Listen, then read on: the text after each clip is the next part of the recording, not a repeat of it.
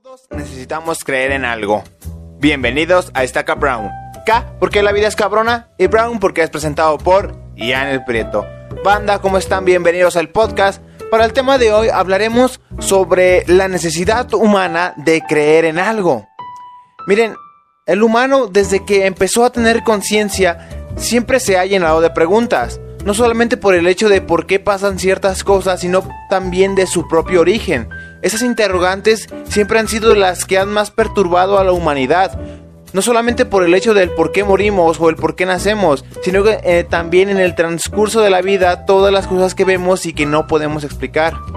Entonces, pues ya en civilizaciones mucho más avanzadas o incluso un poquito ya en la época de las tribus, podríamos hablar de cómo eh, las personas, cómo los seres humanos empezamos a tratar de explicarnos las cosas mediante las deidades, mediante seres superiores que provocaban ciertos fenómenos que no podíamos explicar como lo podrían ser la lluvia, el ciclo de día y noche, la muerte, también podríamos hablar sobre la fertilidad, el por qué crecen las semillas, todo eso lo trató de explicar el ser humano a través de estas deidades.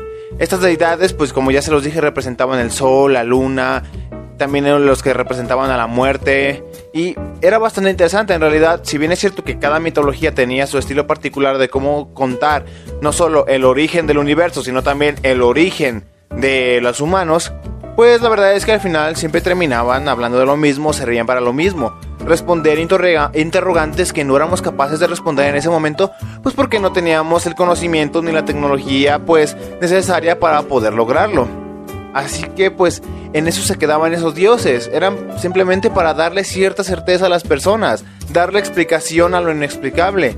Y, y nada más era eso, es para darle tranquilidad para darle tranquilidad a una persona y darle una respuesta a algo que lo confunde, a algo que sencillamente dice, verga, no sé por qué estoy aquí, no sé por qué pasa esto, solamente sé que estoy aquí y tengo que vivir.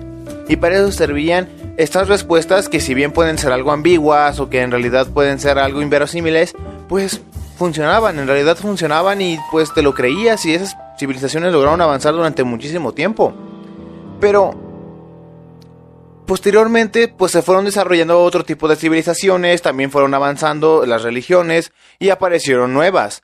Estas nuevas religiones podríamos llamarlas musulmana, la judía, la católica, cristiana, lo que ustedes quieran, pero al fin y al cabo, la que prevaleció durante muchísimo tiempo fue la religión católica, a la cual se le critica bastante un periodo de su historia, el cual, la verdad no lo vamos a mentir, es uno bastante oscuro, uno bastante, um, ¿cómo decirlo? Pues odiable. ¿Por qué? Miren, la verdad es que en la época de, en esta época la religión católica se había torcido bastante. Ya no se trataba de usar la religión como una manera de dar certeza, tranquilidad o un modo de vida pues sano, un modo de vida pues moralmente aceptable, sino que ahora se utilizaba para ganar poder, generar guerras, también pues para hacer que la población tuviera miedo y tenerla en un momento de pues de pensamiento, de inteligencia en el cual fueran bastante más fáciles de controlar y que la palabra de un sacerdote fuera la ley. No solamente la ley en el aspecto religioso, sino la ley en todo aspecto de la vida. Esto provocó, pues ya saben, la época del oscurantismo y también pues hubo muchísimas guerras, como por ejemplo las cruzadas, ya saben, esas peleas en las cuales pues los políticos utilizaban la religión católica pues como una manera de avanzar y de obtener nuevos territorios, se supone que evangelizando, pero en realidad eran unas guerras super sangrientas contra países musulmanes y que en realidad también el Papa participó porque hubo un momento en el tiempo en el cual hasta el trono del Papa se podía comprar. Literalmente hubo muchísimos papas que en realidad pues no eran religiosos, en realidad son unos güeyes que querían tener el pinche el pinche título y pues lo compraban porque pues estaba a la venta. Y eso estaba bastante culero, porque la religión de ser una cosa que pues daba respuestas ahora ya pasó a convertirse en algo que se utilizaba para el control de las masas. Y era bastante feo, porque en realidad prohibieron un chingo de libros, ya saben, la época del oscurantismo es esa época en la cual se supone que la humanidad pues se quedó atorada en el tiempo durante muchísimos años. Esta época se, se supone que se caracteriza porque hubo muy pocos avances científicos, hubo demasiados pocos avances científicos. La represión era total, ya saben, pues la casa de brujas, refiriéndonos a que en la Inquisición si tú le apuntabas a alguien con el dedo y decías que era un hereje, que era el consorte del demonio, de lo que tú quieras, pues esa persona iba a ser castigada, le iban a hacer confesar de que pues sí, efectivamente eran unos herejes y los iban a matar, sin importar pues que si eran inocentes o no. Al fin y al cabo, la época del oscurantismo se supone que se caracterizó por esto, aunque en realidad pues no es tan cierto, ya que muchos de los avances científicos más importantes de la época fueron debido a... se dieron en esta época, se dieron por personas que eran científicos y que estudiaron y que pues los dieron a conocer y los desarrollaron en esta época, en la época del oscurantismo. Muchos de los avances científicos más grandes fueron en esta época y fueron hechos por personas que también eran creyentes, pero que también sabían que lo que estaba haciendo la Iglesia Católica no estaba bien, que en realidad ya estaba bastante corrupta, no solamente por el poder que ganaron, ya que el Papa en sí podría decirse que fue el rey del mundo durante una época, también es que, como les dije, ahora las creencias ya no daban certeza, sino que ahora daban miedo. Ahora era una casa de brujas, ahora por el simple hecho de que alguien creyera que tú eras alguien relacionado con el demonio, pues te iban a matar. Esto provocó que esta época del oscurantismo provocó que muchísimas personas empezaran a tener cierto recelo hacia las religiones no solo la católica, sino a todas las religiones en general. Empezaron a sentir que era algo que estaba atrasando a la humanidad más que algo que beneficiara a la humanidad. Porque de tantos pues, descubrimientos científicos que se dieron durante esta época y que en realidad no son pocos y que si bien muchas de las personas que descubrieron estas cosas pues fueron asesinadas o las tuvieron en arrestos domiciliarios o en arrestos en cárceles para que no siguieran descubriendo más y no divulgaran esta información, pues al fin y al cabo esto provocó que los que siguieron después de ellos, o sea sus discípulos, desarrollaron más estas ideas, estas investigaciones y llegamos a la época de la ilustración y el renacimiento. No, era más bien la ilustración y el renacimiento, donde ahora el hombre era el centro del universo. Ya no se trataba de Dios estando en el centro del universo y que Él fuera el centro de todo y que pues al fin y al cabo todo giraba en torno a él, la vida de las personas, el mundo, etc. No, ahora se trataba del hombre.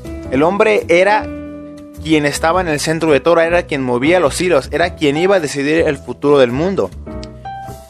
Y se puede notar muchísimo en las pinturas, se puede notar muchísimo en las obras literarias, como ahora ya renegaban más de Dios, como lo veían como una figura que no era 100% benévola, sino que también podría ser malvada, pues utilizándolo como una analogía hacia lo que hacían las personas con esta creencia y cómo la utilizaban para, en vez de seguir con la palabra que se supone que se les había enseñado y que se les había heredado de Jesús de Nazaret, ahora la utilizaban como una forma de ganar poder, como ya dije en varias ocasiones.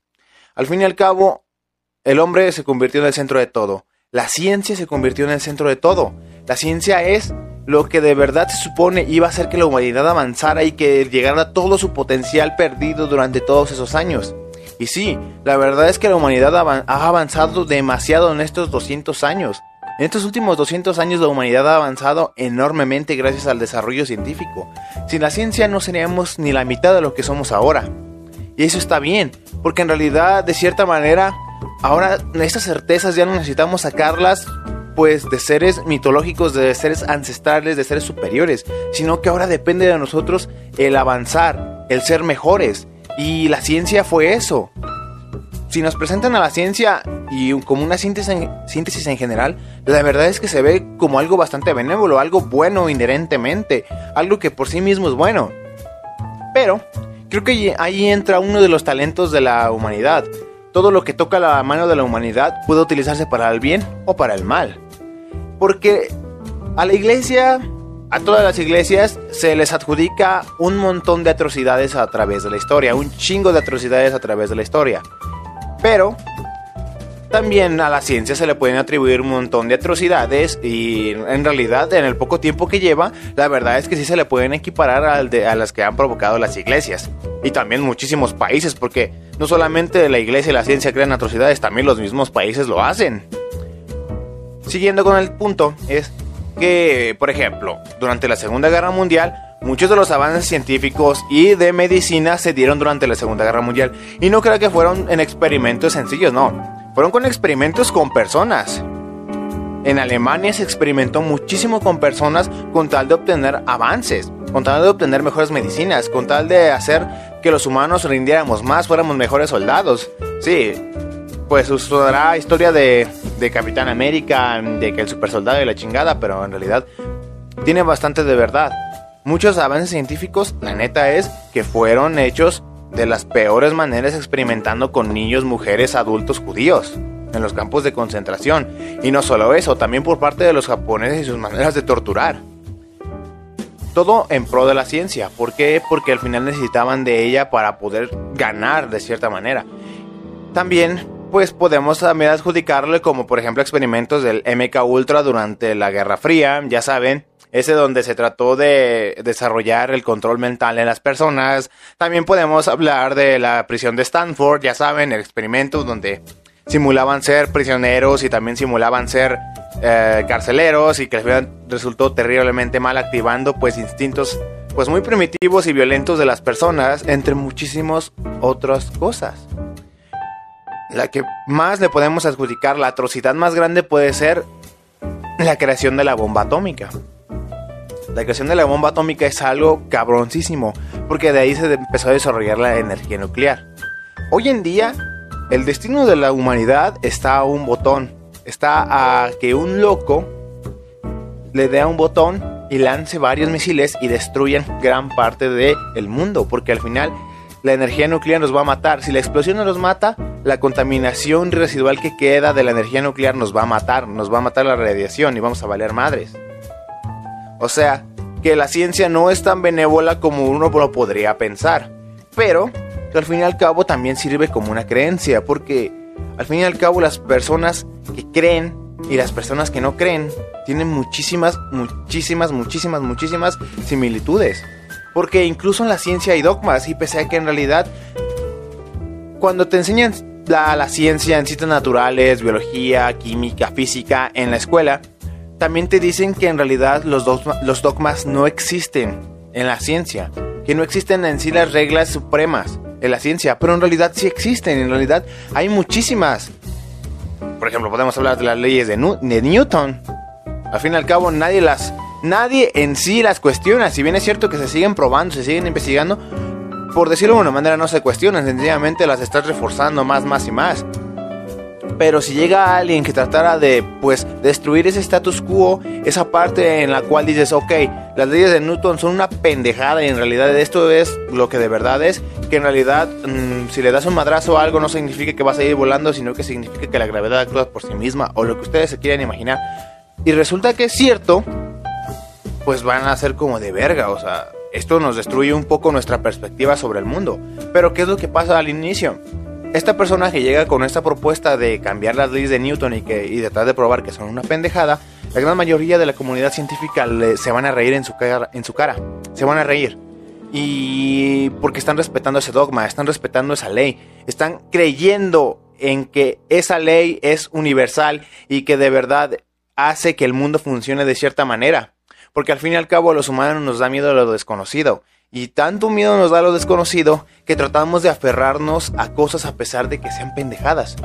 Como por ejemplo, antes hubo un tiempo en el cual la comunidad científica y las personas en sí, en general, pensaban que el plomo era lo mejor que le había pasado al pinche mundo. Neta, ya saben, ese metal que es tan perro tóxico que te podría matar solamente lambiéndolo poco a poco. Durante muchísimo tiempo el plomo fue lo mejor que le pasó a la humanidad. Fue increíble el, descubrimiento del plomo. Todos mamaban el plomo. Pero cuando una persona trató de decirles, güeyes, es que el plomo es letal. El plomo es lo peor. El plomo puede contaminar el agua súper rápido, puede matarte súper rápido. La comunidad científica se rió porque dicen, ¿cómo va a matarte el plomo? No mames, es lo mejor que le ha pasado a la pinche humanidad. Y con el tiempo se fue descubriendo y él poco a poco fue pugnando por ello. Y descubrieron y él probó que el plomo efectivamente valía para pura madre y que era pues como tragar veneno. Y toda la comunidad científica quedó como pendeja. ¿Por qué? Por aferrarse a un dogma cuando se supone que la ciencia no se debe de aferrar a dogmas. Y ahí es donde entran muchísimas similitudes. Porque la neta es que los dogmas existen en ambos bandos, entre los creyentes y los no creyentes. Bueno, los no creyentes, vamos a poner los creyentes en la ciencia, Porque al fin y al cabo todos necesitamos creer en algo, todos necesitamos reconfortarnos en algo. Hubo alguien que dijo que la religión son samples de cómo deberías de vivir. Bueno, la religión no solamente es un sample, también la sociedad en sí te está dando un sample o un ejemplo de cómo vivir o cómo deberías de vivir. Hay un chingo de patrones de la humanidad y hay un chingo como de decirlo de prescripciones de que tú debes actuar así, así, así para ser socialmente aceptado y no debes de estar así, así, así para que no te vayan a pasar cosas malas y que pues la sociedad no vaya a decirte que eres un pinche inadaptado. Los dogmas están ahí siempre. Las personas que dicen no vivir bajo dogmas están mintiendo. Siempre se están aferrando a una creencia, siempre se están aferrando a algo que les dé certeza, a algo que digan, güey, esto me da cierto sentido para vivir, esto me da cierta fuerza para seguir adelante, porque al final de eso se trata. Los dogmas en sí no solo se tratan de creer en algo sin tener pruebas, sino que también crees en eso porque te trae cierta seguridad, de que pues estás viviendo de la manera en la que debes de vivir o ves el mundo como se supone que deberías de verlo. La ciencia es eso. La ciencia actúa también como un cierto tipo de religión en la cual pues imagínense que en algún momento de la vida alguien llega o algo pasa o incluso algo tan pendejo como que llegan los aliens y resulta que nos dicen y nos prueban que todas las cosas que nosotros desarrollamos todos estos 200 años, es más, más, incluso muchísimos años, toda la historia de la humanidad, cómo nos hemos desarrollado, en lo que hemos creído, la ciencia que, tenemos, resulta que es una pendejada y que en realidad estábamos viéndolo de una manera súper pendeja y hasta se ríen de nosotros. Eso nos tumbaría el mundo a todos. Sería el equivalente a que la ciencia en realidad pudiera probar que Dios no existe a ambas partes se les caería el mundo porque su piedra angular, que es la ciencia y, Dios, al final ya no estarían ahí y sería como de verga, güey. ¿Y ahora en qué creo? ¿En qué pienso? ¿Por qué estoy aquí? ¿Cómo llegué aquí? Imagínense que pasara eso, que llegara a pasar algo, a llegar a alguien o a descubrir algo en el cual se nos confirmara que todo lo que hemos creído es una completa tontería y que en realidad nosotros y todo lo que creímos era una tontería que en realidad no tenemos una razón para vivir, que en realidad no hemos descubierto nada y que interpretamos de la peor manera los descubrimientos o el funcionamiento del mundo. Que en realidad nuestro Dios no existió y que pues no tenemos una forma de vivir porque nadie nos dijo cómo vivir y que todas esas reglas, dogmas, los mandamientos y lo que ustedes quieran en realidad son tonterías y que pues en realidad nunca fueron escritos en piedra. A todos se nos derrumbaría el mundo. Por eso les digo, tienen muchísimas, muchísimas similitudes. Si la ciencia resulta ser una estupidez, a todas esas personas que se refugian en la ciencia para explicarlo todo, también se les derrumbaría todo. Y a los católicos, musulmanes y religiosos que ustedes quieran, también. Al fin y al cabo creo que todos debemos de respetar las creencias de otros porque al final todos terminamos creyendo en algo. Y quien te diga que no, la neta es que te está mintiendo porque al, lo que, porque al fin y al cabo las críticas de uno y de otro dicen que por ser católico eres más menso, pero también acá te vuelves un mendigo patán porque te crees mejor que los demás porque se supone que no crees en amigos imaginarios y al fin y al cabo se vuelve en una pelea de nunca acabar, un círculo vicioso de violencia y no me refiero a violencia física, aunque también la hay, sino a violencia pues moral, psicológica, de inteligencia, en donde ni uno gana. Porque uno no puede probar que algo no existe y, algo, y el otro no puede probar que el otro sí existe. Entonces, ¿por qué no verlo las cosas por lo que son? Al fin y al cabo, estas creencias nos dan seguridad, nos dan cierta, de cierta manera, nos dan, como ya les dije, certeza de que tenemos una razón para estar aquí. Puede que sea todo un proceso universal o que sea el plan perfecto de un Dios. Al fin y al cabo, esto nos hace estar contentos, estar seguros y sentir que tenemos un propósito. Y más que tener un propósito, tener una razón de ser y del por qué vivimos. Y si al final no crees en ninguna de estas dos cosas y todo te parece una estupidez, pues al final creen en la gente. Que pese a que poco a poco se va perdiendo la fe de la humanidad por todas las pendejadas que hacemos, luego te das cuenta que hay ciertas personas que de verdad te dan esperanza y dices, verga, güey, vale la pena ser humano. Así que no creas que algo es inherentemente bueno o que creer en algo es inherentemente malo. Al fin y al cabo, el más grande talento de la humanidad es ese potencial para la bondad y para la malicia. Y eso está muy cabrón. Y bueno gente, eso fue todo por el video de esta semana. Espero que les haya gustado. Si de verdad les gustó, por favor suscríbanse al canal, denle like, compártanlo y coméntenme ustedes creen en algo, ustedes no creen en algo, por qué si lo hacen o por qué no lo hacen. Al fin y al cabo, respétense, respeten en lo que creen los demás. No se crean superiores por no creer en algo, por si creen en algo. Al fin y al cabo, tú no sabes si eso que las personas creen les ayuda a ser mejores. Y hay unos que los ayuda a ser peores, pues sí, pero pues como ya les dije, eso es algo más humano que algo inherentemente que venga de la ciencia o de la religión. Y si están escuchando esto por Spotify, por favor síganme para más contenido como este. Si eh, quieren seguirme en mis demás redes sociales, síganme en Facebook, donde les subo clips. Y también síganme en Instagram, nomás para subirme el ego. Y bueno, esto fue Estaca Brown y yo soy Ian el Prieto. Adiós, banda. Y tomen agua, perros.